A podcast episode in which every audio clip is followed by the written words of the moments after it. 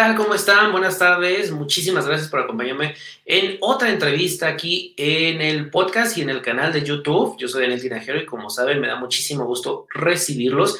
Y el día de hoy estoy muy, muy contento porque tengo el día de hoy a un invitado que la verdad sigo en redes sociales, seguía su trabajo en tecnología y bueno, pues cada vez veo que tiene nuevos y nuevos proyectos donde lo podemos seguir, leer, consultar y estoy hablando nada más y nada menos que de César Salsa. Hola César, ¿cómo estás? Gracias por aceptar la entrevista. Hola Daniel, bueno, muchísimas gracias por esa introducción y encantado de estar en tu podcast, que ya lo tenía tiempo escuchándolo, así que ya era hora de que me invitaras. Muchísimas gracias, de verdad. Y bueno, César, la verdad es que me gustaría empezar el día de hoy con el evento del día, que lo platicáramos un poquito, el Apple Event, que bueno, ya tenía... Eh, pues algunas semanas con los rumores de que lo que más se, eh, lo que íbamos a ver en esta eh, presentación pues era enfocado en las Mac. Había rumores que sí íbamos a ver los AirTags, unos nuevos audífonos, bueno, todo eso se desvaneció. Vamos a empezar con la estrella, ¿te parece? Con el chip M1. Pues sí, finalmente Apple se desligó de Intel o Intel y bueno, básicamente estamos viendo este nuevo chip que se sigue, que está basado o sigue basándose en la arquitectura ARM, el chip M1 o M1, que bueno, ya sabemos que forma parte de esa familia que se llama Apple Silicon y que Apple ya nos ha dicho que mejora el rendimiento que no necesita múltiples chips y esto es muy importante, Apple lo explicó, básicamente no necesita un montón de chips separados que luego tienen que intercomunicarse entre ellos, sino que todo lo unifica en un solo chip, como ya lo hace, por ejemplo, con el A14 Bionic, porque recordemos que está inspirado en el chip del iPhone y del iPad. Y adicionalmente, bueno, tiene una arquitectura de memoria unificada y esto también es bastante importante porque la comunicación entre los diferentes apartados cuando estamos ejecutando una acción no se va a ver como de alguna forma perjudicada en este caso. Además, recordemos que Apple también dijo que este es supuestamente el primer chip para una computadora hecho con tecnología de 5 nanómetros, lo que quiere decir que es bastante, bastante pequeño y potente. Y bueno, ya sabemos que tiene al menos cuatro de esos núcleos que son súper rápidos. Ahí vemos que tiene ocho núcleos, pero al menos cuatro son súper, súper rápidos. Oye, César, ¿y esto cómo crees que sea eh, un parteaguas para Apple. Muchísimos han dicho, bueno, esto va a cambiar completamente las computadoras. En la misma presentación eh, comentaban que, bueno, pues la Mac se va a encender casi instantáneamente como lo hacemos con el iPad, con el iPhone. Pero tú qué consideras que sea el gran cambio y cómo, vamos a, cómo va a cambiar la Mac a partir de ahora con M1? Bueno, recordemos que esto va a ser un proceso. Apple, de hecho, dijo que podía ser un proceso de uno o dos años y es porque estamos pasando a una nueva arquitectura. Y hay algunas cosas que me preocupan, pero de eso vamos a hablar más adelante. Pero lo cierto es que ahora que Apple tiene el poder del chip, que ya lo tenía antes con Intel porque Apple mandaba, pero ahora ya lo tiene como digamos en casa, ya no tiene excusas y ya hemos visto lo que ha hecho con el iPhone y con el iPad. Así que seguramente vamos a ver una mejor integración entre todos los dispositivos y también el software en la computadora. Algo muy importante es que Apple va a desarrollar muchísimo mejor el sistema operativo. De hecho, ya lo hizo con Big Sur, que sabemos que es el nuevo software de Mac OS y que va a estar llegando el 12 de noviembre a todas las computadoras, aunque especialmente en las nuevas computadoras lo vamos a ver integrado de una manera especial porque, bueno, ya tiene la nueva arquitectura. Y lo más importante que la gente tiene que entender es que cuando se cambia de una arquitectura a la otra o de un chip al otro, hay muchas cosas en el trasfondo que cambian. Por eso Apple anunció con bombos y platillos, si se quiere, las aplicaciones universales, porque las aplicaciones universales van a permitir que los desarrolladores sigan haciendo aplicaciones que funcionan con computadoras Intel, que serán millones de computadoras por ahí, porque todo el mundo tiene computadoras Mac que ya tenían ese chip Intel y que también van a funcionar con este Apple Silicon M1. Por eso son muy importantes. Yo ahora quiero decirte que aquí viene la parte que me mortifica y que a ustedes les puede mortificar si están pensando en comprarse una computadora nueva de Apple. ¿Qué es lo que me mortifica? Bueno, básicamente que Apple dijo que algunos socios ya estaban trabajando en el desarrollo de estas aplicaciones universales y, y de lanzar sus aplicaciones únicamente pensadas para el chip M1. Pero, pero, ¿Ustedes se acuerdan cuando Apple lanza el iPhone y lanza un montón de socios y dicen todos estos socios ya están listos? O como cuando lanzó Apple Pay y dijo Apple Pay y dijo todos estos bancos ya tienen Apple Pay. ¿Cuántas aplicaciones Apple mencionó cuando lanzó el chip M1 y que dijo que estaban listas? No muchas. Y eh, mencionó Adobe, pero mencionó una aplicación que va a estar lista, que creo que era Adobe Lightroom, y mencionó que Adobe Photoshop estaría listo a principios de 2021. ¿Qué pasa con Adobe Premiere Pro? Que yo utilizo, por cierto. es mi aplicación diaria de edición de videos y de audio, ¿no? ¿Qué pasa con, con todas las demás? Esa es una de mis preocupaciones. Y para esto está Rosetta 2, que es como una especie de traductor de aplicaciones, si se le quiere llamar de una forma. Cuando instales en tu computadora nueva una aplicación que estaba pensada para la arquitectura de Intel, Apple va a tomar esa, esa aplicación la va a pasar por el filtro de Rosetta 2, tú no te vas a enterar de nada y va a hacer que funcione bien. Apple dijo muchas aplicaciones incluso funcionarán mejor que antes y yo así como que... Mm, no sé. yo, yo estoy preocupado, yo estoy preocupado. Tengo que decirte que yo ya me compré mi MacBook 13 pulgadas, 512 gigabytes nuevo con el chip M1. Me lo compré simplemente porque me tocaba cambiar de computador y tenía meses esperando a este momento. No me lo compré porque sea un fanboy, que no pasa nada si eres un fanboy. Yo soy un poquito fanboy, pero yo soy fanboy tecnológico en general, no solo de Apple. Me lo compré porque necesitaba un Mac nuevo. Yo no uso Windows desde, no sé, hace 12 años y rehuso usar Windows. Me parece un desastre. Sí. ha mejorado, pero todavía va muy, muy atrás. Sí, y lo cierto es que me preocupa, me preocupa que Adobe Premiere Pro no vaya a funcionar bien, que se me vaya a cerrar cuando estoy en medio de una edición y que se pierda todo, eso me preocupa y eso me recuerda a Windows. Yo espero que no pase, que Apple haya resuelto estos detallitos y que funcione bien, pero Apple fue muy inteligente y dijo, vas a poder usar Final Cut, que ya está adaptado al chip M1 y yo así como que, Claro, pero yo no quiero usar Final Cut. Final Cut es tu software. Yo quiero usar el software que yo quiera en mi computadora. Entonces, esa es mi principal preocupación en cuanto al chip M1 de momento. Ya en un par de años, todos los desarrolladores van a estar haciendo aplicaciones universales y todo va a estar bien. Y esto pasa todo el tiempo cuando se lanza una nueva arquitectura. Entonces, yo diría, si me preguntas, ¿necesitas comprarte la última computadora de Apple en este momento? Si no tienes urgencia, no la compres. Yo tenía urgencia porque sí me urge comprar una computadora nueva, estaba esperando. Eh, y yo diría que esperarás un poquito. Espérate un mesecito hasta Navidad para ver qué dicen las reviews. Yo la voy a estar probando, voy a hacer mi review y te voy a decir, mira, funcionaron todas las cosas de Adobe perfectamente o no la compres. Hay muchos errores. Yo te lo voy a decir, así que muy pendientes.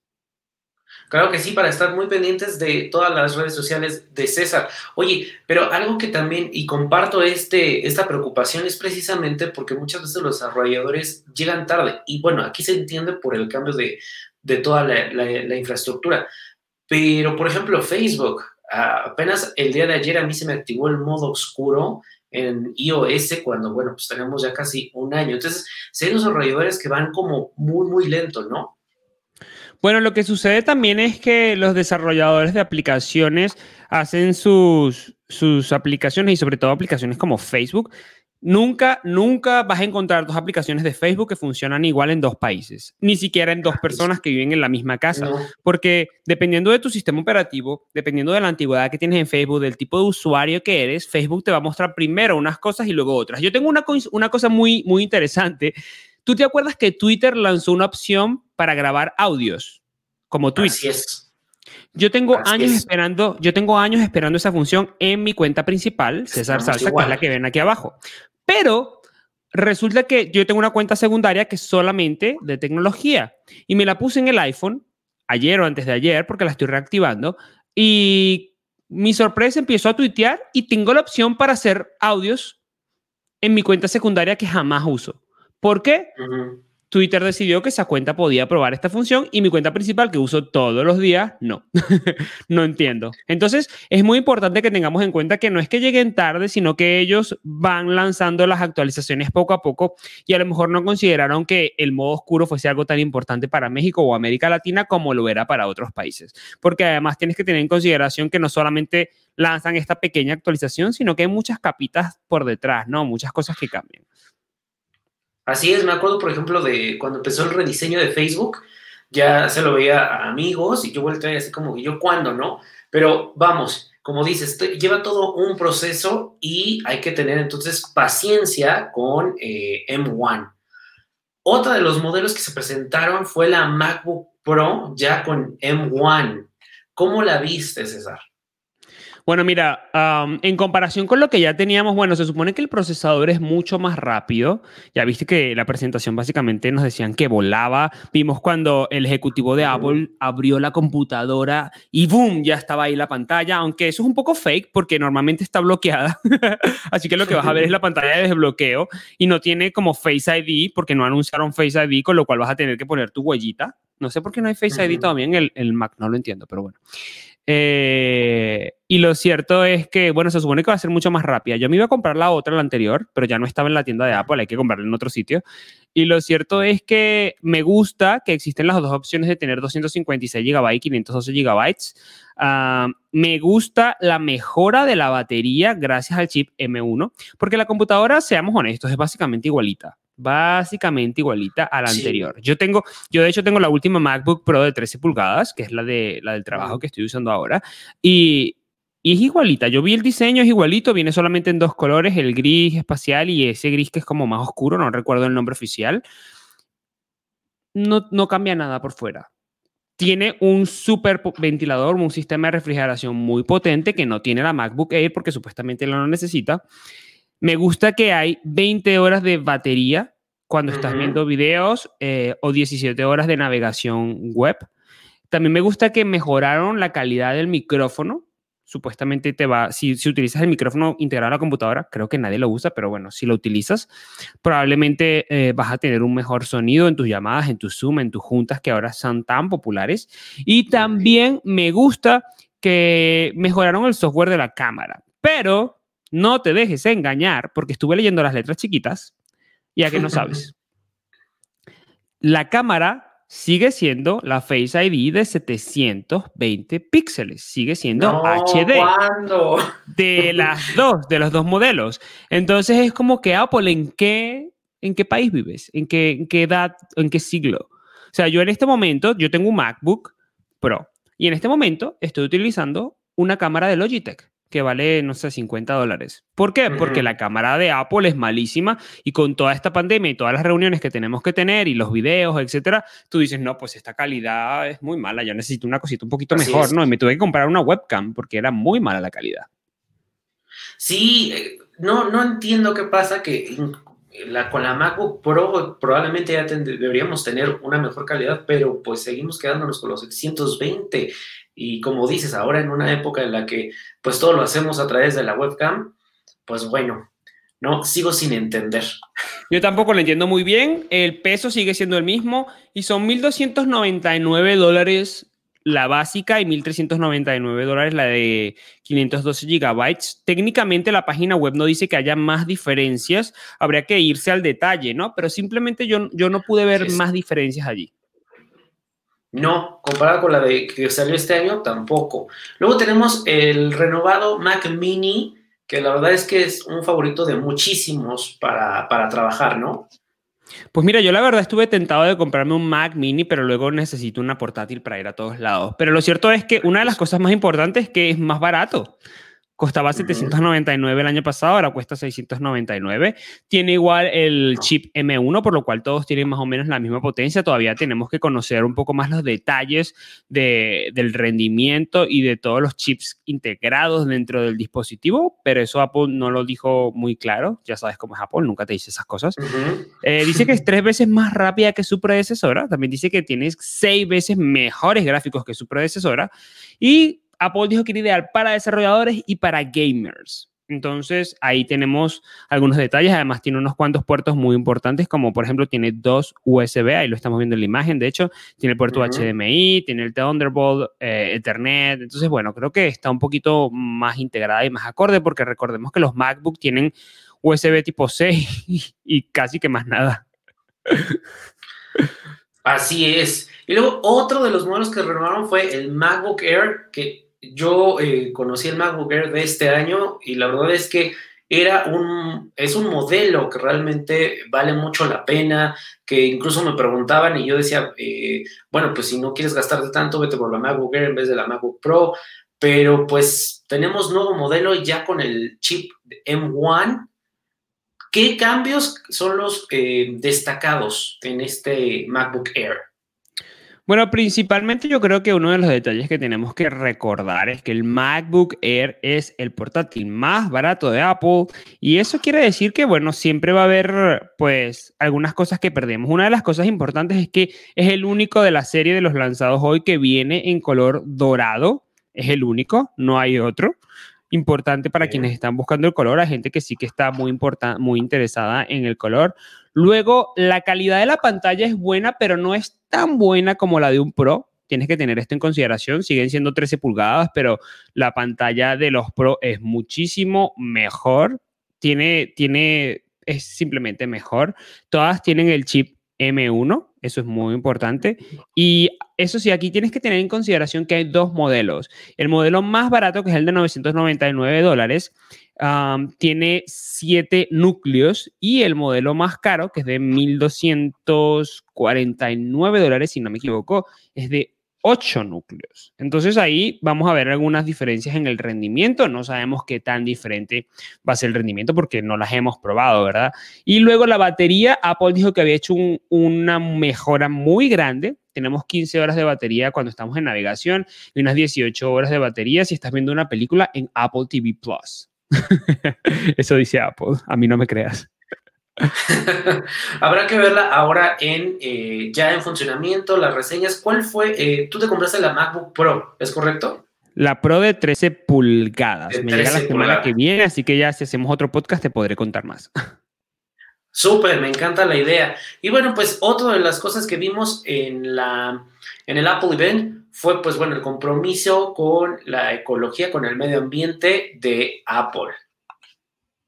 Sí, una de las cosas más importantes aquí es que la empresa dijo que estaba tratando de utilizar eh, la mayoría de elementos reciclados para las carcasas de aluminio. Eso está súper importante. Es decir, que la carcasa de tu nueva computadora es totalmente reciclada de otros dispositivos de Apple. Eso está súper, súper bien. Y también dice que todo el empaque es prácticamente reciclable. Yo eso lo me gusta porque yo cuando yo he hecho muchos unboxings en mi vida y cada vez que hago un unboxing y veo esas cajas que traen tanto plástico y materiales raros que no sabes ni siquiera cómo reciclar, me estreso. Así que las cajas deberían todas tener el mismo material para que tú luego cojas la caja y la tires en la basura. Pero en un solo lugar, en un solo container. Pero las empresas se ponen a poner plástico, cartón, fibra de vidrio en la parte exterior, no sé para qué. Entonces, creo que Apple poquito a poquito ha sido una de las pioneras. Yo recuerdo que hace 10 años Apple era una de las empresas que Greenpeace más odiaba y ahora es una de las pioneras. Creo que se pusieron las pilas con esto. Bastante, bastante bien y sí, porque mucha gente, la verdad es que agarramos el, dispositivo y luego la caja ya dices, o te vas llenando de cajas, ¿dónde la tiro? ¿Qué hago? Entonces, me parece que sí, ah, muchas decisiones que tienen que ver con el medio ambiente y Apple pues han sido polémicas para algunos usuarios, como quitar el, cuadro de carga de los nuevos iPhone, ¿no? Bueno, eso yo creo que es más bien para ahorrar dinero ellos, para hacer la caja más pequeña y luego para que te lo vayas a comprar. Yo, yo no creo que eso sea una decisión de reciclaje, yo creo que eso es una decisión económica. El iPhone vale lo mismo, la caja es más pequeña, y el cargador brilla por su ausencia. Así es, además lo platicaba yo con otros amigos y cuando vendes tu teléfono, pues lo vendes con el cargador, realmente no tienes tantos cubos de carga como pues nos lo hicieron eh, creer en la presentación, ¿no? Así es. Ok, César, ¿cuáles serían tus impresiones finales en general del evento? Fue un evento corto, fue divertido, me gustó, fue bastante divertido. Creo que es el tercer evento de Apple en este otoño, o sea que son bastantes. Me quedé esperando más cosas, aunque siempre supimos que iba a ser únicamente un evento de computadoras. creo que me quedé esperando la MacBook de 16 pulgadas porque yo estaba pensando en que a lo mejor esa podría ser interesante para mí. Pero la de 13 pulgadas, que yo ya estoy acostumbrado a la pantalla y luego tengo otra pantalla aquí atrás, bueno, está bien. Y sobre todo cuando viajas es mucho mejor porque no pesa tanto. La de 16 pulgadas es horriblemente grande. Y la gente me está diciendo que esperaban más colores en la MacBook Pro, porque solamente viene en, en el gris espacial y en el plateado. La gente se quedó esperando más colores, por ejemplo, el dorado que no lo vemos y la gente también quería un negro que jamás hemos visto. La gente me dio esas impresiones. Creo que sí que es verdad que puedes uh, customizar tu computadora cuando la compras. Yo hoy compré una y la compré en el modelo normal, no la customicé mucho, simplemente con 512 gigabytes. Creo que si Apple quiere que customicemos la computadora, necesita que el proceso sea más rápido, porque yo la intenté customizar y me decía que tardaba como hasta Navidad. Así como que, bueno, no, yo, necesito la computadora hoy. Y, si y como vivo en Estados Unidos, si le pongo el teclado en español, tarda tres semanas más y es como que, ah, mira, dámelo en inglés. ya, dámelo en inglés. Ya, no pasa nada, claro. ya, lo ya lo configuro yo. Nunca encuentro los símbolos, pero bueno. Sí, sí, sí, pero sí, la verdad es que eh, lo vas con el Apple Watch, a mí me pasó, ¿no? Con el Apple Watch 6, lo vas tú eh, personalizando y cada vez se extiende más. Entonces sí te da como que cierta presa y dices, bueno, ya dámelo tal cual, ¿no? Ya, ya, ya. Sí, es que se ponen muy aburridos, la verdad. Nos tocará probarla y cuando la pruebe la semana que viene le voy a colocar todos mis, uh, mis programas de Adobe y les voy a decir qué tal funciona. Deseenme suerte. Sí, la verdad es que ya impaciente para que nos cuentes de, bueno, pues el rendimiento y, bueno, qué significa el M1 ya en el día a día. Pues César, vamos a platicar también, me gustaría tomar este espacio para platicar un poquito. Bueno, yo conozco a, César de, leyéndolo ahí en el, sitio eh, y de ahí, bueno, pues siguiéndole la pista, descubrí que tenía un canal de YouTube y luego eh, Happyland y luego su sitio web. A ver, platícame primero ¿Cómo llegas a abrir Happy Land? Bueno, cuando comenzó la pandemia, yo estaba trabajando desde casa. En yo vivo en San Francisco, en California. Y aquí no, no, no podíamos salir, no podíamos hacer prácticamente nada, no había reuniones, todo estaba cerrado, no podías ver a tus amigos, yo estaba bien aburrido. Y decidí que yo siempre había querido hacer este tipo de podcast. Es un Happyland es un podcast ah, orientado a hombres gays como yo, y sobre todo orientado a estilo de vida masculino en general, ¿no? Y yo sí tenía muchos amigos que, con los que podía conversar y ya que no los podía ver en persona, decidí, bueno, ya los llamo, me hago un podcast. y así comenzó todo. De hecho, lo hago con uno de mis amigos en mexicano, se llama Ricky, que también tiene un podcast. y, y la verdad es que es súper divertido. Empezó como algo ya, solo me aburro, voy a hacer esto. Y ahora pues ya lo estamos haciendo, ha crecido bastante la comunidad y nos está yendo bastante bien y voy a seguirlo haciendo para resolver las preguntas, dudas y problemas que a veces me comenta la gente a través de Facebook, que no son pocas. eso lo hacía paralelamente a mi trabajo y ahora eh, eh, ha llegado una nueva etapa a mi vida porque ya no estoy en cine en español, voy a estar emprendiendo mis propios ah, ah, proyectos Comienzo ahora, comencé hoy justamente en Telemundo aquí en Estados Unidos un segmento de tecnología para los, las televisiones locales, para los noticieros locales, que creo que va a ser bastante divertido probar tecnología ahora en televisión. Eh, y también lancé este fin de semana mi podcast de tecnología, se llama Tecnología con César Salsa, Geek Guy y es un podcast diario con las noticias de tecnología y además el fin de semana voy a tener un podcast un poquito más extenso con algún tema interesante que podamos conversar. Y ahí es donde me encuentran en este momento, además de las redes sociales, estoy haciendo muchos videos. Empecé a usar TikTok ahora hace como un mes y de repente uno de mis videos se volvió viral y tengo un montón de seguidores y ahora tengo que hacer más TikTok porque siento la presión de los seguidores y es como que yo no, no quería hacer TikToks, yo lo hice por, por error, no, no sabía que esto iba a pasar. Pero temprano todos en esta pandemia acabamos en TikTok. Sí, porque yo no tenía TikTok antes de la pandemia. O sea, lo, lo mentira. Lo creé en 2018 antes de que fuera TikTok, cuando era Musicali. Después lo ah, compró TikTok, yo lo dejé de usar porque lo, yo lo descargué solamente para hacer un video. Porque yo dije, esto es popular, hay que probarlo. Y luego lo dejé, me, me olvidé y de repente, boom, se hizo popular. César, eh, uno de los, eh, bueno, el podcast de tecnología con César Salsa, el Giga, ya lo pueden escuchar en todas las plataformas eh, de podcast digitales, Spotify, Apple Podcast, y la verdad es que ya escuché el primer episodio el día de hoy y bueno, pues ya con este, considérame ahí un escucha habitual. Pero regresando un poquito a Happyland, hay uno de los episodios que tú has hecho especiales sobre crímenes eh, sobre homofobia en la comunidad gay. Cuéntame cómo surgió esta idea, porque la verdad es que son muy interesantes estos pequeños episodios que has hecho relatando alguno de estos crímenes. Bueno, te cuento que yo soy un amante de escuchar podcasts de crímenes. Mi podcast favorito es Crime Junkie, que también he visto que está en los primeros lugares en México y es en inglés. Es una chica, Ashley, que hace podcast contando crímenes que pasaron en el pasado. Hacen una buena investigación.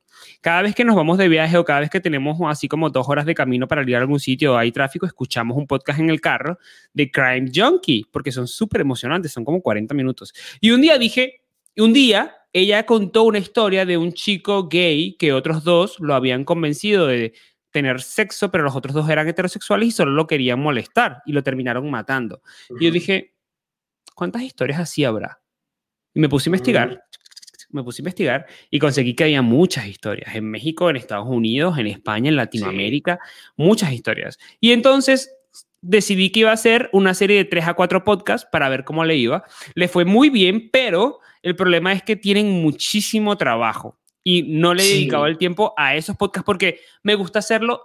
Ella lo conver eh, si lo han escuchado, Crime Junkie, ella conversa con otra persona, lo van contando y tienen un buen guion y una buena estructura, pero no hay efectos especiales. Yo lo hice de manera tal que tengo efectos especiales y entonces es como que hay ambulancias, hay sonidos, entonces, eso me encanta porque me encanta editar música, aunque no soy un experto, me encanta mucho editar el podcast. Pero quedan muy, muy bien, ¿eh? Entonces, yo sé que tengo que hacer más y ahora que tú me estás diciendo esto, seguramente, porque ya grabé los podcasts de este mes, seguramente para diciembre me voy a hacer un especial solo de crímenes, porque ya me dijiste esto y ahora ya sé que les gustó. sí, la verdad es que, y eso es lo que quería preguntarte, ¿cuánto tiempo te lleva realizar un solo episodio? Porque desde que te pones a investigar, la edición... Pues mira, de Crime Junkie, sobre todo porque los otros podcasts son más entrevistas. Entonces, yo hago mi investigación entrevisto a la persona, lo edito y a lo mejor en dos horas el podcast está listo. O antes, seguramente. Depende de qué tanta edición necesite, ¿no? La entrevista. Pero en el caso de, crime, de, de los crímenes, el podcast es un poquito más complicado porque necesito investigar, luego tengo que hacer el guion, luego tengo que poner todos los efectos en el guion, luego tengo que buscar los efectos que necesito y la música ya más o menos la tengo porque todos los episodios son parecidos. La música la investigué en el episodio. El episodio 1 siempre es el que más se tarda porque es el que estás armando la estructura en este caso, ¿no? Y en ese me tardé muchísimo. Pero una vez que ya tienes más o menos tu carpetica de efectos en el editor de video y de audio y tienes tus cosas, ya es más rápido. Luego tengo que grabarlo y lo grabo con una voz un poco más ténebre. No lo grabo con mi voz happy, ¿verdad? Lo grabo con una voz un poco más como...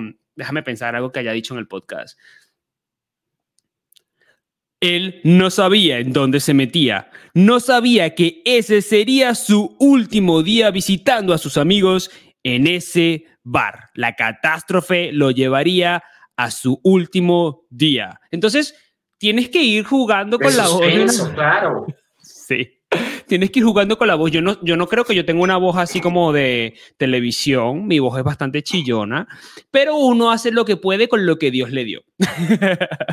Entonces. Pero lo manejas bastante bien. Yo, yo pongo mi vocecita ahí, yo lo intento, luego, le, luego, obvio, con la edición tú lo puedes ajustar un poco para que se escuche un poco más grave o lo que necesites, ¿no? No le pongo mucha edición a la voz porque no soy experto editando el audio. Si, si supiera más, seguramente la podría más tenebrosa, pero todo lo hago yo, no, nadie hace nada por mí. Y, y, la verdad son muy divertidos de hacer. Y cuando lo acabo, me paso tres horas editándolo porque son difíciles. Y cuando lo acabo, el podcast dura ocho minutos. Y es así como que mm, me pasé tres horas haciendo este podcast de ocho minutos. Pero es divertido. Por eso, por eso los paré, porque me quitaba mucho tiempo y no tenía el tiempo en ese momento. Este mes se lo estoy dedicando. Este mes los podcasts van a estar saliendo. De hecho, hoy sale uno, porque es martes. Los voy a lanzar ahora martes y jueves. Eh, ya los tengo grabados los de este mes porque con el podcast de tecnología necesito concentrarme en este nuevo bebé para darle todo el impulso, pero Happyland sigue allí eh, y si alguien quiere estar de invitado en Happyland simplemente tiene que escribirme a través de las redes sociales y yo lo invito a que nos cuente su historia. Súper, la verdad es que, bueno, pues Me da muchísimo gusto que, bueno, pues estés con todos estos proyectos y que la gente que te escuchamos, te seguimos, pues ahí podamos estar como muy al pendiente y con este nuevo proyecto de podcast tecnología con esa salsa Geek Guy, pues la verdad, para los que nos encanta la tecnología, siempre es como refrescante escuchar también un punto de vista, todas estas novedades que nos va a estar trayendo y nos decías que los fines de semana un episodio un poco más eh, especial o más largo, ¿no? Sí, por ejemplo, este fin de semana hice una entrevista con un amigo, youtuber súper famoso, se llama Oscar Alejandro. Él vive en Miami, hace videos sobre todo de turismo y de viajes a diferentes lugares y explica cómo es vivir en Estados Unidos y también ha ido a México y otros países de América Latina. Y en este, en este podcast, él estuvo probando en exclusiva un nuevo dron de DJI y me cuenta cómo fue la experiencia y me pareció súper interesante que él, que no es un experto en tecnología, me contara su experiencia volando drones, así que esa va a ser parte de este podcast especial que vamos a tener en este, este primer podcast especial que va a tener el domingo y, y va a estar muy interesante. Pues muchas gracias, César. La verdad es que vamos a estar muy, muy pendientes. Ya sabes que también aquí está el espacio abierto para cuando ya pruebes la nueva MacBook Pro de 13 pulgadas con el M1 y nos cuentes todos los detalles. Bueno, gracias a ti, Daniel, por invitarme a tu podcast. Y bueno, encantados. Ya sabemos que la próxima vez puedes ir tú a hablar al mío. Claro que sí, yo encantado. Muchísimas gracias, César, y muchísimas gracias a toda la gente que es conectó. Pueden seguir a César en todas sus redes sociales. Recuerden que tiene eh, Happyland y Geek Guy también en Spotify, Apple Podcast, todas las plataformas donde ustedes escuchen sus podcasts. Muchísimas gracias y nos vemos el siguiente lunes para otra entrevista. Hasta luego.